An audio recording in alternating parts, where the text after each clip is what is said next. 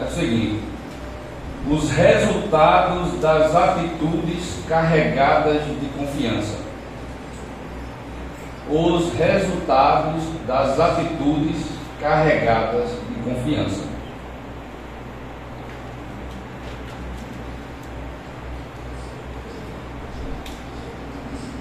Assim diz o texto sagrado. Propôs também esta parábola a alguns que confiavam em si mesmos, por se considerarem justos e desprezavam os outros. Dois homens subiram ao templo com o propósito de orar. Um fariseu e o outro publicano. O fariseu, posto em pé, orava de si para si mesmo desta forma: Ó oh Deus, graças te dou porque não sou como os demais homens, roubadores, injustos e adúlteros, nem ainda como este publicano. Jejuo duas vezes por semana e dou dízimo de tudo quanto ganho. O publicano, estando em pé, longe, não ousava nem ainda levantar os olhos ao céu, mas batia no peito, dizendo: Ó oh Deus, se propício a mim, pecador. Digo-vos que este desceu justificado para a sua casa, e não aquele. Porque todo que se exalta será humilhado, mas aquele que se humilha será exaltado. Amém.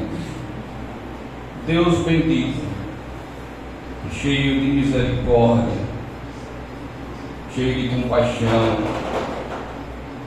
longânimo, tardio em irar-se, todo benevolente, cheio de graça e verdade. Tu, Senhor, que nos reconcilia consigo mesmo, Senhor, que é dono de tudo e de todos de que comprou para si, mediante o seu filho, adquiriu uma propriedade exclusiva, um povo que o Senhor separou. Nós rogamos que abençoes, ó Deus, o teu povo com a sua palavra, que a sua palavra nos edifique, que ela nos mostre o caminho melhor para que o teu povo possa te agradar e te servir melhor, com o propósito de te glorificar, Senhor.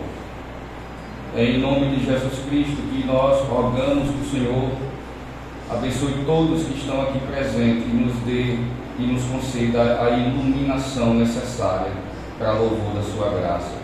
Em nome de Cristo Jesus. Amém. Amém. Meus irmãos, esse texto muito conhecido, simples, mas carregado de verdades eternas, não podem ser lidos sem que venha à nossa mente, pelo menos as imagens daquelas iconografias dos artistas famosos que pintaram ilustrando essa cena, onde há um fariseu no templo no momento da adoração, posto a orar, cheio de orgulho, bem ortodoxo, bem posicionado, cumprindo ali o seu dever de culto, de cultuador de Deus, e ao longe, às sombras da coluna do templo, um publicano com a mão no peito. É difícil nós lermos esse texto e não imaginarmos o contexto no qual essa parábola foi escrita. Uma parábola é uma comparação, é uma história que o Senhor, como um rabi, um mestre em Israel, como de costume, tomava das ações da história do dia a dia para ilustrar algumas verdades espirituais. E no contexto dessa parábola, que é exatamente a viagem do Senhor Jesus Cristo para Jerusalém, nos últimos dias do seu ministério terreno, acompanhado pelas de discípulos e também de opositores que o cercavam, o Senhor começou a ministrar ensinos a respeito do dever da oração e da persistência e perseverança na oração, conforme nós vimos logo no início, ou podemos ver no início do capítulo 18, onde há a parábola do juiz Nico. E uma mulher, ela, pela sua persistência, ela é ouvida e atendida. E Cristo ensina o dever e ensina a persistência e perseverança na oração. E esta parábola que lemos também ela vai tratar de oração, mas não necessariamente e somente como alvo principal a atitude de orar. Pois Lucas nos mostra no verso 9 o propósito e a justificativa pela qual o Senhor propôs essa parábola. E ainda faz uma aplicação antes mesmo dessa parábola ser proferida. O texto vai dizer no verso 9: Propôs também essa parábola a alguns que confiavam em si mesmos. Então, o objetivo da parábola, especificamente, não era meramente os opositores de Jesus ou os fariseus, tendo em vista que um fariseu é uma das personagens dessa parábola, mas todos quanto o cercavam e o ouviam, possivelmente professos discípulos e caminhavam com Jesus e estavam muito seguros de si mesmo, confiando em si mesmo, nas suas obras, nas suas atitudes, no seu progresso pessoal, na caminhada de discípulo e vida espiritual e nas realizações que eles próprios faziam. Em síntese, nos seus próprios méritos. E Jesus propôs por causa deles, por causa dessa demasiada confiança em si mesmo. Tendo em vista que eles confiavam em si mesmo, não tinha como ser evitada a implicação de que esse excesso de justiça própria desencadeasse a consideração por si mesmo como justos. Eles se consideravam, pela autoavaliação deles, justos diante de Deus, aceitos e bem posicionados por si mesmos diante de Deus. E em consequência disso, eles desprezavam os outros, desprezavam o seu próximo. Nós vemos aqui as duas qualidades dos ouvintes do Senhor, a quem ele diretamente proferiu essa parábola. Eles eram justos, altivos em si mesmos e também desprezavam os demais. A oração é um elemento muito importante na vida do povo de Deus, quer na velha, quer na nova aliança. Sempre foi característica daquele homem e daquela mulher piedosos o exercício da oração. A oração nunca foi um elemento desprezado, pelo contrário, sempre os homens piedosos buscaram encontrar algum tempo necessário para se dedicarem à oração. E aqui também isso faz parte do contexto da parábola. Lucas mesmo registra logo no início do seu evangelho que havia gente, tipo uma mulher piedosa chamada Ana, viúva, que vivia no templo e que ela constantemente orava, uma mulher de 80 anos, não deixava o templo, mas vivia em adoração de dia e de noite, em jejuns e orações, como diz Lucas 2, verso 37. Nós observamos que os servos de Deus, por exemplo, Paulo e Silas, mesmo sob perseguição, angústia e infortúnio em suas vidas, eles dedicavam-se também à oração, conforme também Lucas, agora no livro de Atos dos Apóstolos, no capítulo 16, verso 25, vai dizer que por volta da meia-noite Paulo e Silas oravam e cantavam louvores a Deus e os demais companheiros de prisão escutavam. Então, o cenário no qual exatamente, imediatamente, essa parábola se insere é o contexto de culto público e de oração.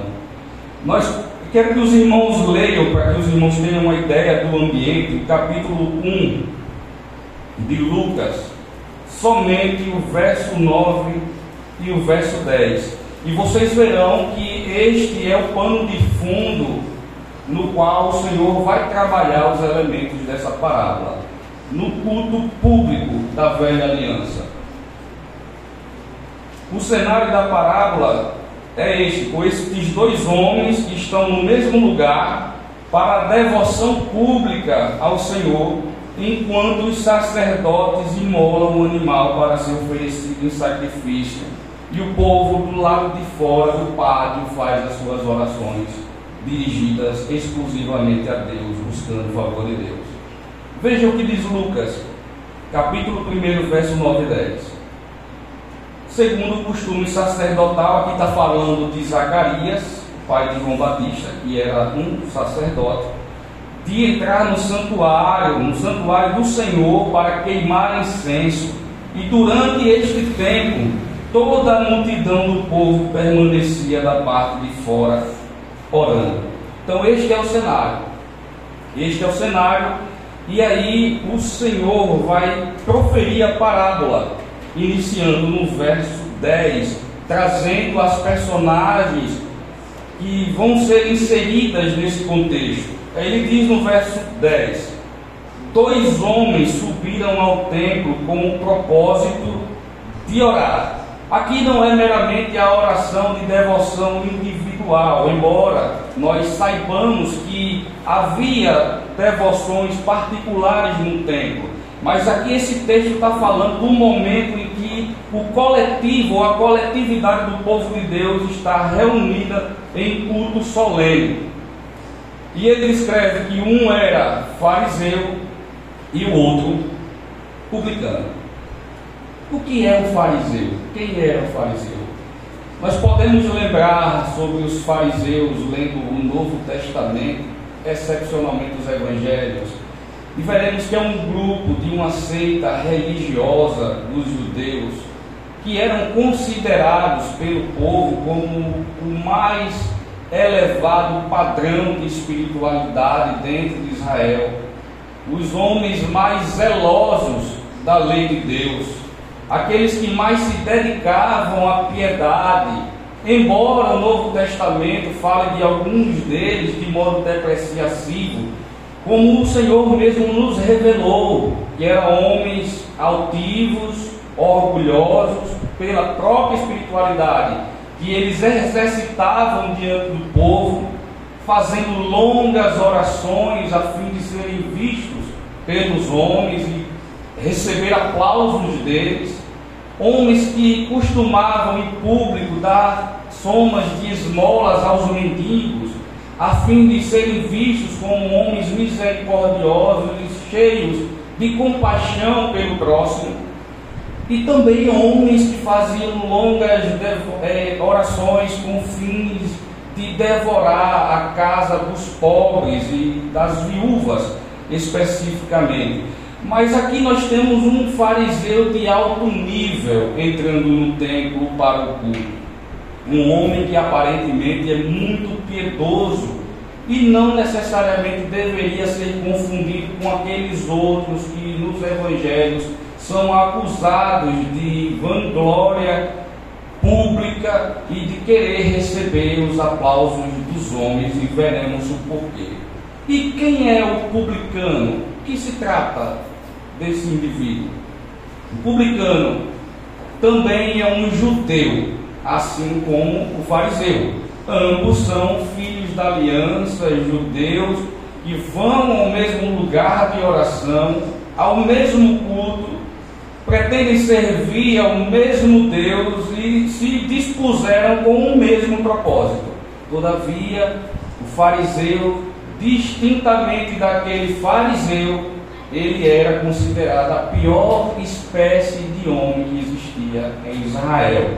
Ele era um funcionário público, ele era um cobrador de tributos, de impostos, sendo judeu a serviço de pagãos do Império Romano, sendo assim visto como uma da pior espécie de pecadores, além de traidor do seu próprio povo. Então aqui nós temos, meus irmãos e amigos, as duas personagens, ambos carregados de confiança para subir ao templo em oração, ambos saindo da sua casa. E nós veremos cada um deles, em cada postura, cada ação confiante. E o Senhor nos mostrará nesse texto belíssimo qual dos dois foi justificado, qual dos dois exerceu uma postura correta e qual a razão do porquê o fizeram e as motivações do coração. Nós vamos verificar isso em dois pontos. Primeiro, examinando o fariseu e, em seguida, o publicano. Primeiro ponto, nós veremos no verso 11 e 12. Nós veremos que o homem rejeitado por Deus confia em si mesmo. Verso 11 e verso 12. Qual é a confiança que deve sentar ou assentar no coração e no íntimo de um homem piedoso e religioso? Observe a seguir as duas atitudes de confiança e mutuamente excludentes. Primeiro, o fariseu. Verso 11. O fariseu, vocês já sabem quem é, posto em pé, aqui há uma postura adequada, comum e natural da cultura para se orar. Não há nada demais no fato dele estar em pé orava de si para si mesmo desta forma. Observe que Lucas, ou melhor, mais precisamente, o Senhor Jesus descreve ele orando de si para si mesmo. O que isso significa? Isso significa que ele não necessariamente estava fazendo estardalhaço a fim de ser visto a fim de chamar a atenção. Os estudiosos da língua original do Novo Testamento, e isso nós podemos verificar em muitas versões da Bíblia, das nossas traduções para o português, vai dizer que o fariseu orava discretamente, silenciosamente, em voz baixa, consigo mesmo, ao Deus que ouve a voz silenciosa, sem chamar atenção. Mas observem o conteúdo da oração deste homem que não queria chamar a atenção. Ó oh Deus, graças te dou, porque não sou como os demais homens. Aparentemente aqui há muita piedade no fariseu, pois ele menciona inicialmente o nome de Deus e além disso lhe dá graças. Há algo de errado em dar graças a Deus? Não. Pelo contrário, nós somos instigados pela Escritura. Você é instigado pela Escritura a dar graças a Deus constantemente, por tudo, em qualquer situação. O apóstolo Paulo vai dizer aos Efésios que você deve sempre dar graças a Deus por tudo, ao nosso Deus e Pai, em nome do Senhor Jesus Cristo. Aos Filipenses, ele vai dizer nós devemos sempre aparecer diante de Deus com ações de graças. Então era natural que o fariseu se apresentasse com ações de graças diante de Deus. Só que essa ação de graças não era uma ação de graças legítima, porque no fundo ele estava agradecendo a Deus por algo que ele era e cuja causa do ser dele não era o próprio Deus. Ele estava parabenizando Deus por Deus ter feito ele de tal forma, mas ele era de tal forma, porque ele era em si mesmo diferente. Ele não era igual aos outros homens. Vocês observem que a oração do fariseu, embora mencione aqui Deus no início, no seu princípio, é uma oração totalmente esvaziada dos conteúdos da oração e do significado da oração. Ele não ora pelo seu povo, ele não faz uma apresentação dos seus pecados e das suas misérias espirituais, nem ora por quem está próximo dele, avistado por ele, que seria o publicano. Antes, a oração dele é mais uma pregação ao alto louvor, aos seus elogios das suas próprias virtudes, das suas realizações que ele muito estimava como superiores e que inclusive colocava ele diante de Deus numa posição favorável. E Deus se tornava assim um devedor desse fariseu. Qualquer favor de Deus na mentalidade desse fariseu, da religião dos judeus, que fugia da ortodoxia pregada pelos profetas, constituía-se apenas em uma religião do mérito humano, da glória humana que rejeitava a graça de Deus e o favor de Deus. E aí ele vai dizer que ele não é como os demais homens. Essa expressão como os demais homens quer dizer que ele não é igual a nenhum homem, igual a nenhum homem que ali no tempo está ou no mundo inteiro. E parece ser um exagero dizer isso, mas era muito comum nos dias dos apóstolos e do Senhor Jesus, fariseus orarem com este tipo de ênfase. Ainda no primeiro século, nós temos um registro histórico de um rabino chamado Simeão, filho de Jocai. E isso está registrado no Talmud, aonde ele vai dizer que não existe no mundo inteiro 30 homens piedosos e de qualidades como o nosso pai Abraão. Se existissem esses 30 homens, ele e o filho dele estariam entre os 30. Se só existissem 20 homens, ele e o filho dele estariam entre os 20. Se só existisse cinco, certamente o filho dele junto com ele seria dos cinco. Se só existisse dois, ele e o filho dele seriam esses dois. E se só existisse um, seria ele, e não seu filho. Então nós vemos que a postura do fariseu é desta ótica da autojustificação, da autoexaltação, e ele vai dizer adjetivamente, dizendo que ele não é como os demais homens, roubadores, injustos e adúlteros.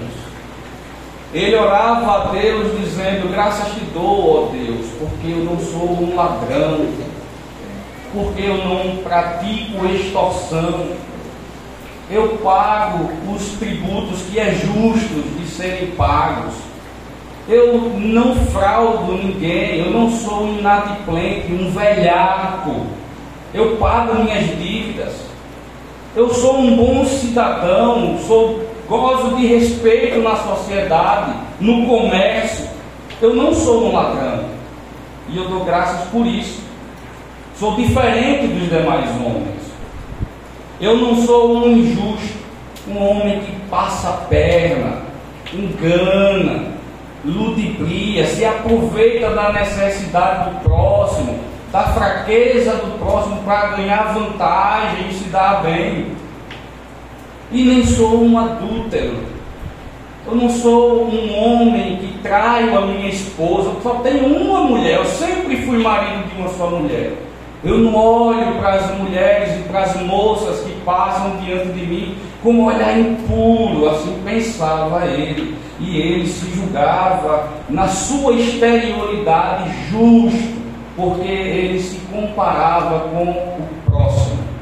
Ele não se comparava com o ideal e com a profundidade da exigência daquilo que a lei de Deus prescreve. Então é muito fácil para o fariseu e para os homens hoje rebaixarem o nível e a intensidade da lei de Deus, fazendo-os comparáveis não a ela nem à santidade de Deus, e tampouco com o modelo perfeito do nosso Senhor Jesus Cristo. Eles vão se comparar com aqueles que estão ao seu lado e que aparentemente não possuem as suas mesmas virtudes. Então eles dirão: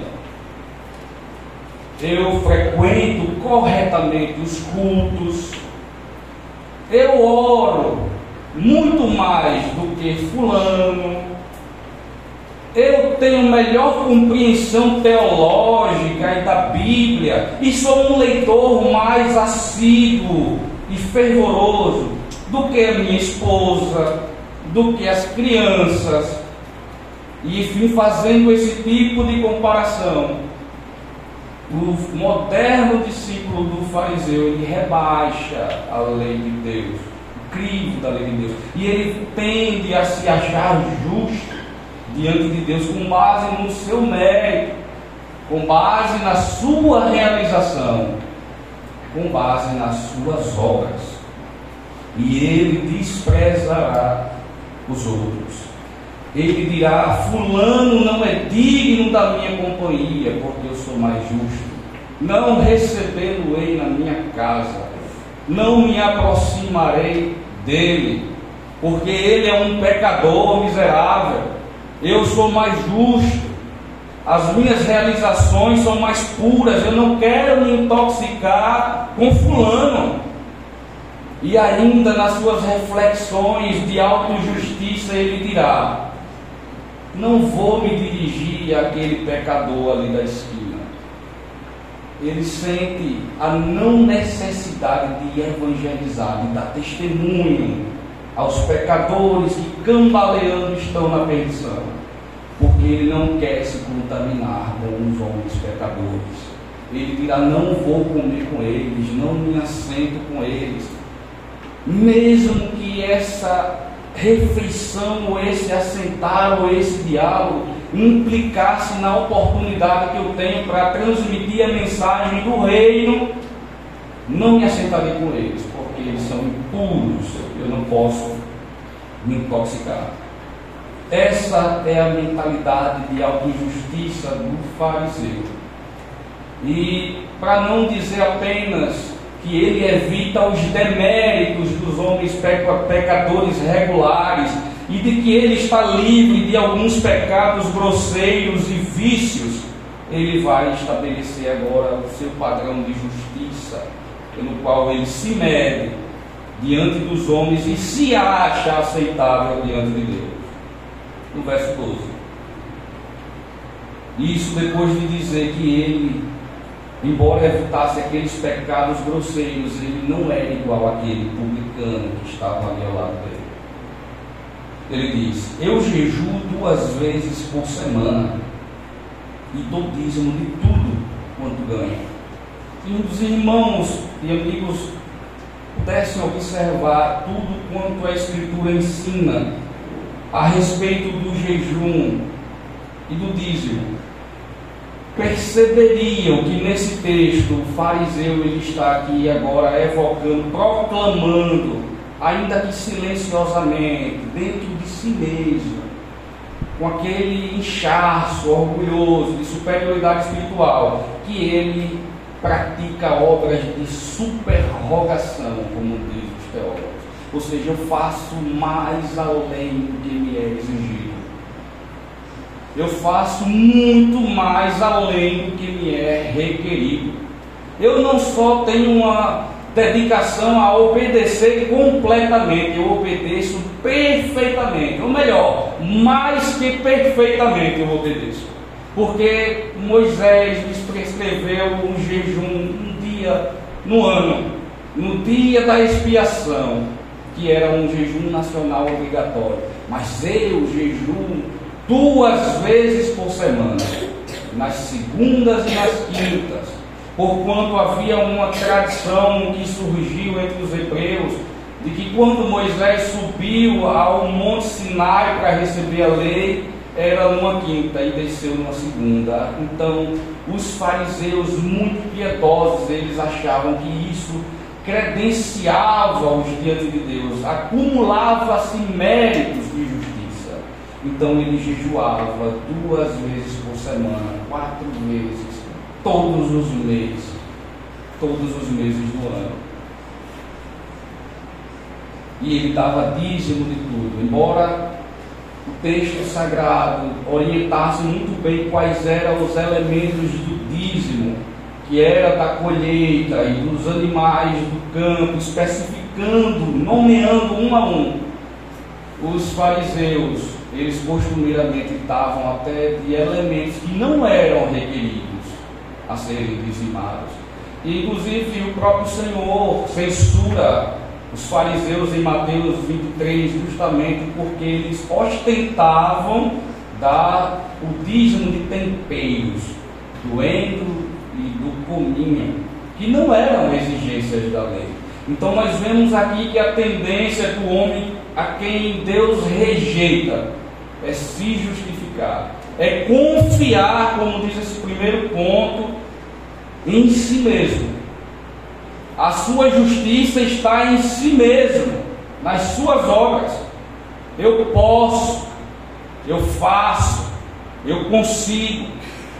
E o que eu faço, posso e consigo tem um valor meritório. Deus tem que aceitar, e certamente Deus aceitará esse nível. Eu não preciso de nenhum outro favor. Eu sou superior. E assim despreza o próximo. Nós vemos, meus irmãos, que para o fariseu todos são pecadores e somente ele é justo. Ao contrário, do publicano que nós veremos, todos para ele são justos, exceto ele. Em 2 Coríntios, acompanhe, que diz o apóstolo Paulo, que isso extingue você a pensar melhor sobre a autoconfiança e sobre a autojustiça no capítulo 3 de 2 Coríntios, verso 5, o apóstolo Paulo vai dizer: Não que por nós mesmos sejamos capazes de pensar coisa alguma como se partisse de nós. Pelo contrário, a nossa suficiência vem de Deus. Até mesmo um mero pensamento piedoso, um simples pensamento de piedade, não é teu não surge em você por sua natureza mesma. Você não é o causador primeiro deste bem pensar em ti. É Deus. Se você tem alguma afeição piedosa, algum pensamento piedoso, se você profere palavras sadias, edificadoras, não é de estar xingando e achocalhando os outros, nem lançando impropérios contra os irmãos ou contra a sua própria família. Isso é graça de Deus. É Deus movendo você. Não é você por si mesmo. Então, tendo em vista que até um mero pensar piedoso tem procedência divina. Então não há como você ser justificado no seu orgulho. Você não deve se orgulhar por isso, como se isso procedesse de você. Analogamente, os frutos de uma árvore não conferem vida à árvore. Se vocês encontrarem uma mangueira, não é a manga ou os cachos e mais cachos de mangas que darão vida à árvore. É a vida da árvore quem confere o poder à existência dos frutos, e não o contrário. Então, qualquer obra de justiça feita pelo povo de Deus, por você, o mérito é de Cristo, a glória é dele, é de Deus, é graça de Deus, é um favor não merecido, é um dom de Deus, ainda que seja um mero pensar. Segundo ponto que vocês precisam observar é que o homem aceito por Deus e declarado justo confia apenas e exclusivamente em Deus e na sua graça. Isso é o que o Senhor ensina no verso 13.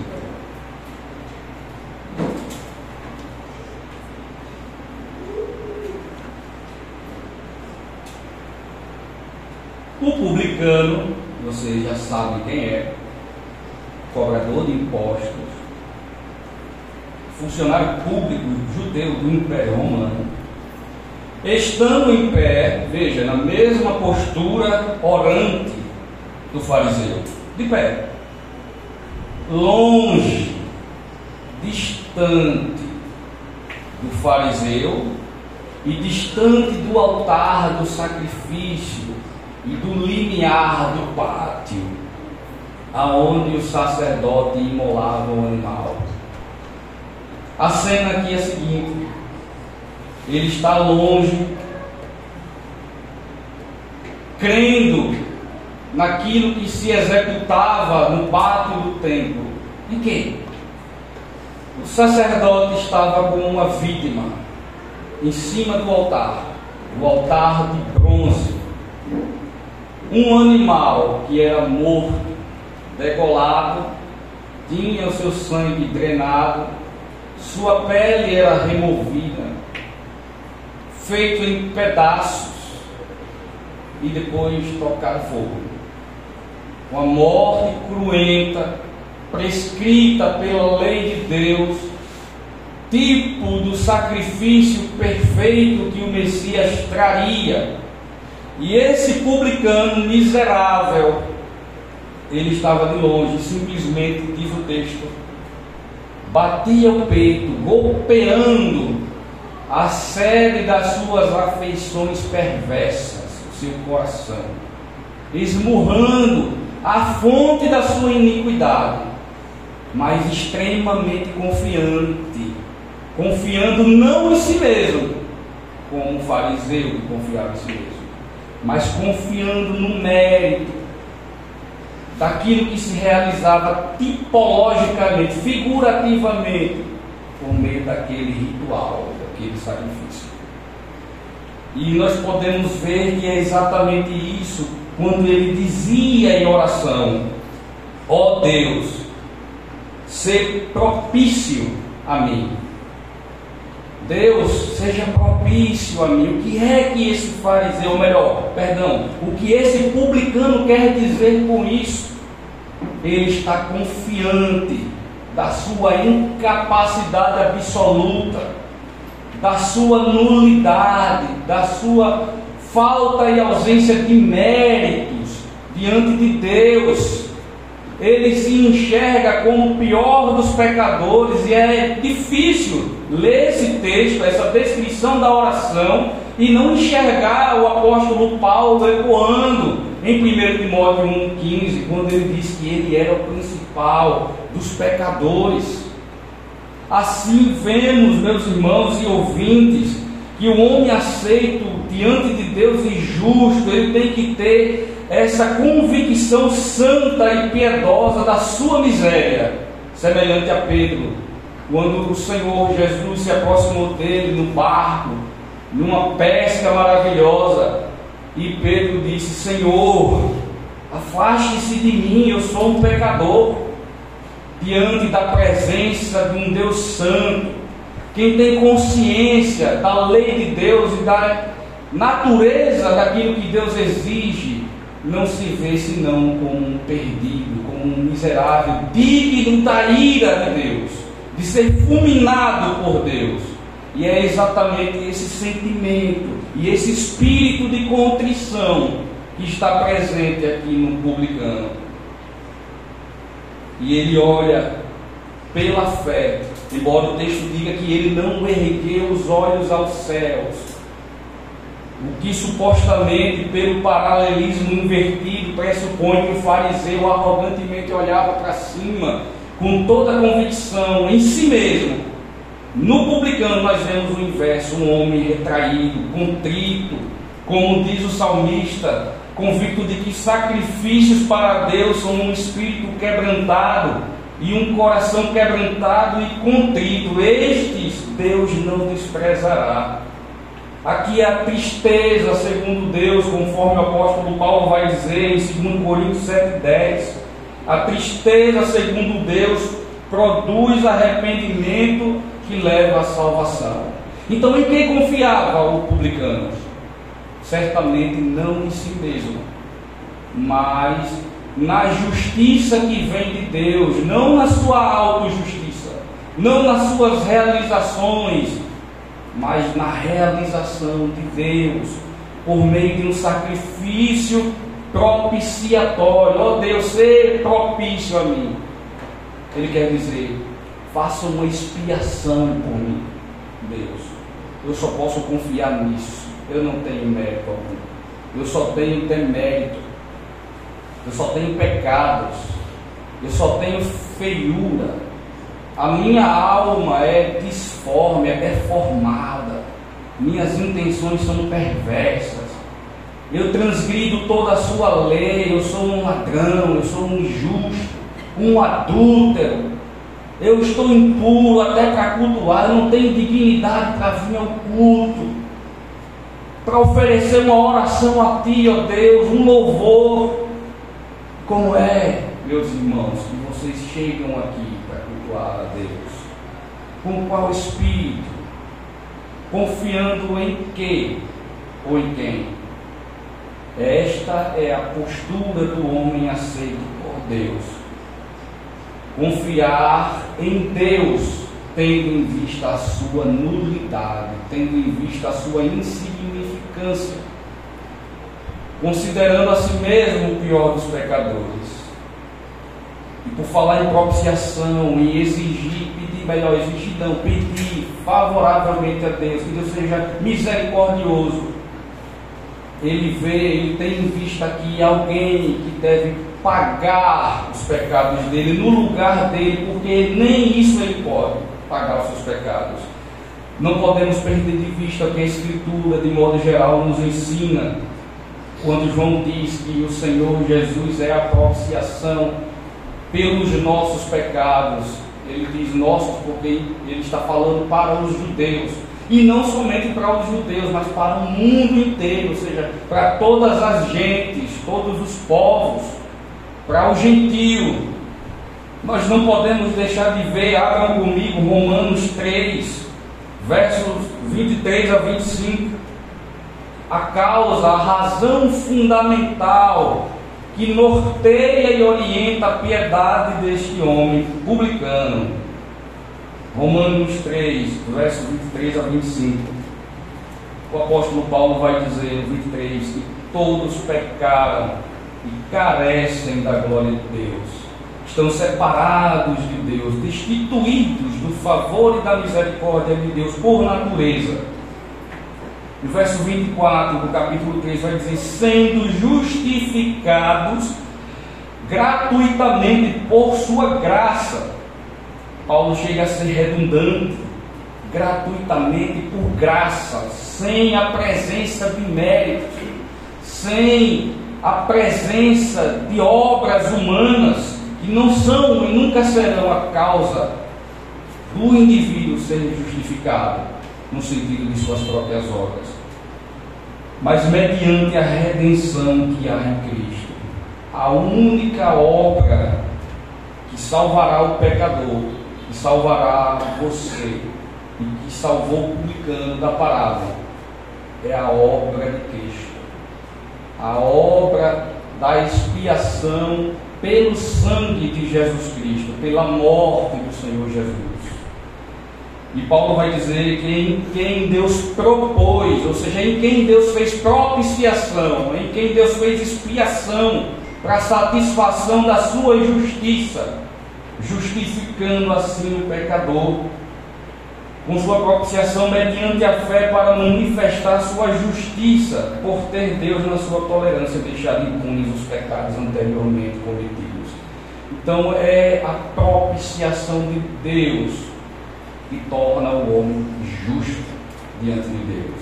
O que é ser justo diante de Deus? O que é justificação?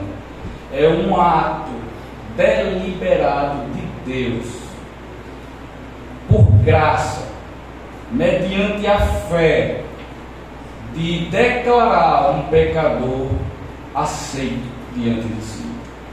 De declarar que aquele pecador ele não vai perecer no inferno por causa que a expiação foi realizada. Porque o sacrifício foi feito por ele e nele não há mérito algum.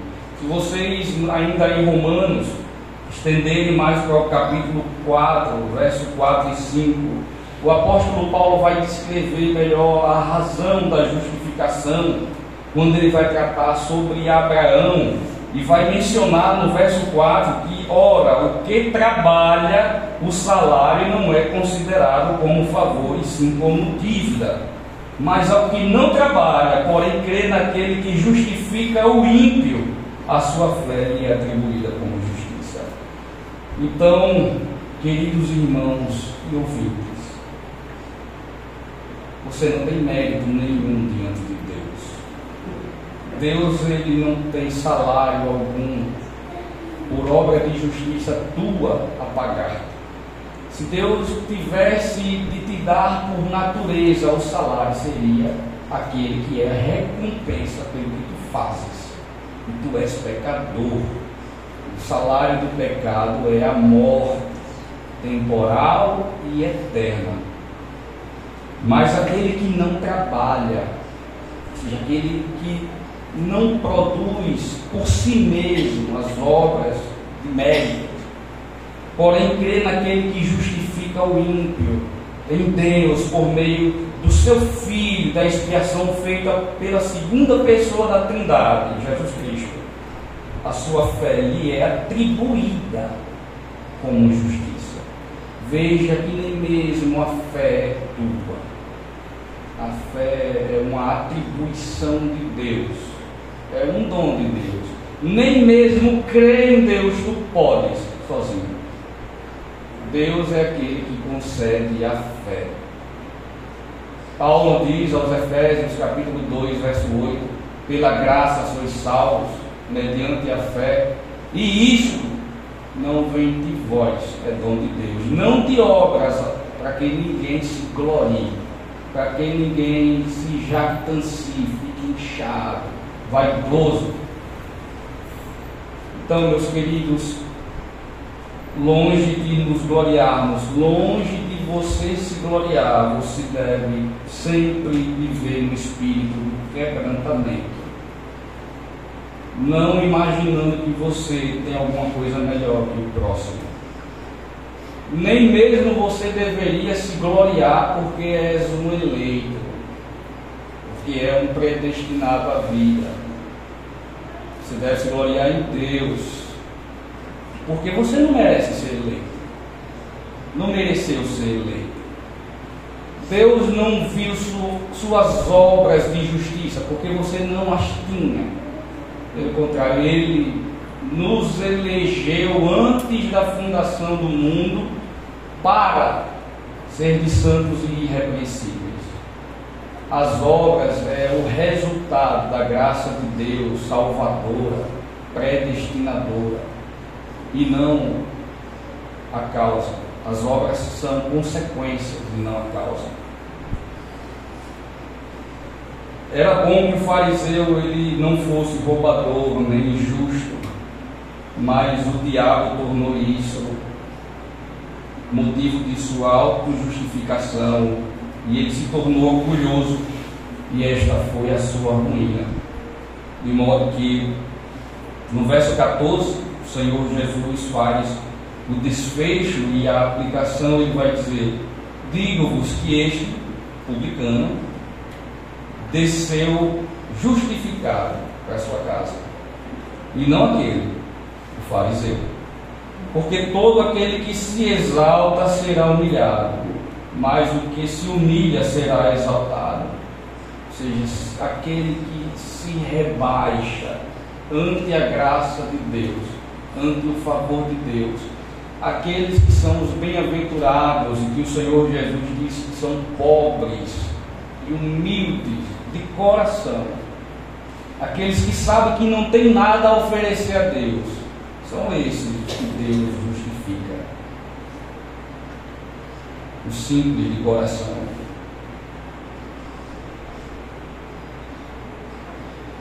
Você tem um coração contrito, quebrantado. Com que tipo de espíritos vem cultuar Deus? Você se aproxima de Deus com tristeza piedosa, finalizar com o que o reformador João Calvino disse, comentando sobre essa passagem. Ele disse que o indivíduo que se acha superior em si mesmo e justo diante de Deus pelo seu próprio mérito, dificilmente, impossivelmente, não desprezará o seu próximo. Então, que Deus seja misericordioso contigo, que você tenha em mente o favor de Deus, causa da propiciação e da expiação que Ele realizou por você, na pessoa bendita de Jesus Cristo. E que ainda você ouvindo isto, essa parábola, vendo que a postura incorreta do homem rejeitado por Deus é a do fariseu, quando tu imaginares que alguém próximo de ti é o fariseu, não procedas igual. Não procedas igual, porque tu não é melhor que o fariseu. Creia tão somente na bondade de Deus que te justifica. Amém. Amém. Vou dar o presbítero Cássio fazer a oração final. Presbítero Pedro.